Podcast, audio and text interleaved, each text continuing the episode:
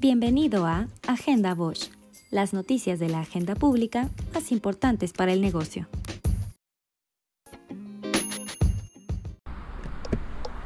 Hola, hola, buenos días. Hola, ¿qué tal? ¿Cómo están?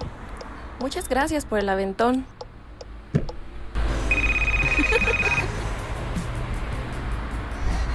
Sabemos que disfrutas compartir el camino al trabajo con tus colegas. Sin embargo, hoy más que nunca es importante cuidarnos unos a otros. Si vas a compartir tu automóvil, recuerda desinfectar todas las superficies, usar cubrebocas y gel antibacterial, viajar máximo dos personas por vehículo. Tu acompañante deberá viajar en la parte trasera y del lado contrario al lugar del conductor. Si das aventón, que no sea al aventón.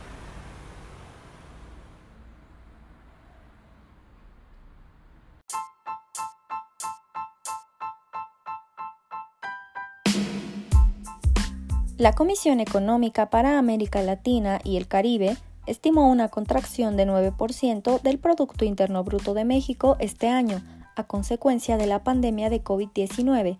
El nuevo pronóstico es más agudo en comparación con el que se dio a conocer el pasado 21 de abril de 6.5%.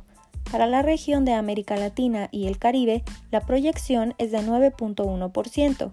De acuerdo con la CEPAL, la pobreza en México aumentará 7.6%. Las ventas comparables de los afiliados a la Asociación Nacional de Tiendas de Autoservicio y Departamentales cayeron 17.9% en junio. En el caso de las ventas a tiendas totales, la ANTAD reportó que la caída fue de 15.3%. Las ventas acumuladas al sexto mes del 2020 ascendieron a 584.400 millones de pesos. El Instituto Mexicano del Seguro Social informó que en junio de 2020 se perdieron 83.311 puestos de trabajo. De acuerdo con datos presentados por el IMSS, entre marzo y mayo se perdieron 1.030.366 puestos, por lo que los empleos perdidos al cierre del primer semestre de 2020 asciende a 1.113.677 empleos formales. Ford Motors Company realizó el lanzamiento mundial del modelo Ford Bronco. El nuevo modelo se producirá en la planta del fabricante en Hermosillo, Sonora, a partir de octubre, informó el secretario de Economía del Estado. En esta planta se ensamblaban los modelos Fusion y MKZ, mismos que dejarán de producirse el próximo 30 de julio. El peso mexicano cerró el 16 de julio con una ligera pérdida contra el dólar, el tipo de cambio se ubicó en 22.38 pesos por dólar, lo que representa una pérdida de 4.3 centavos, equivalente a una variación de 0.19% respecto a la jornada anterior.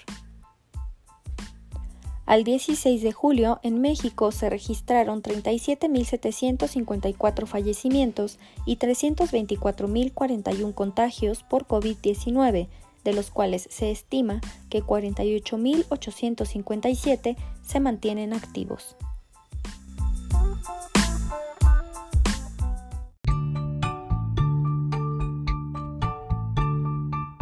No vale la pena contagiarse por una compra innecesaria.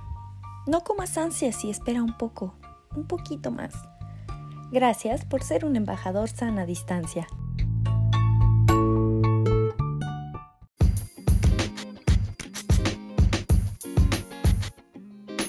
Mantente siempre informado con Agenda Bosch.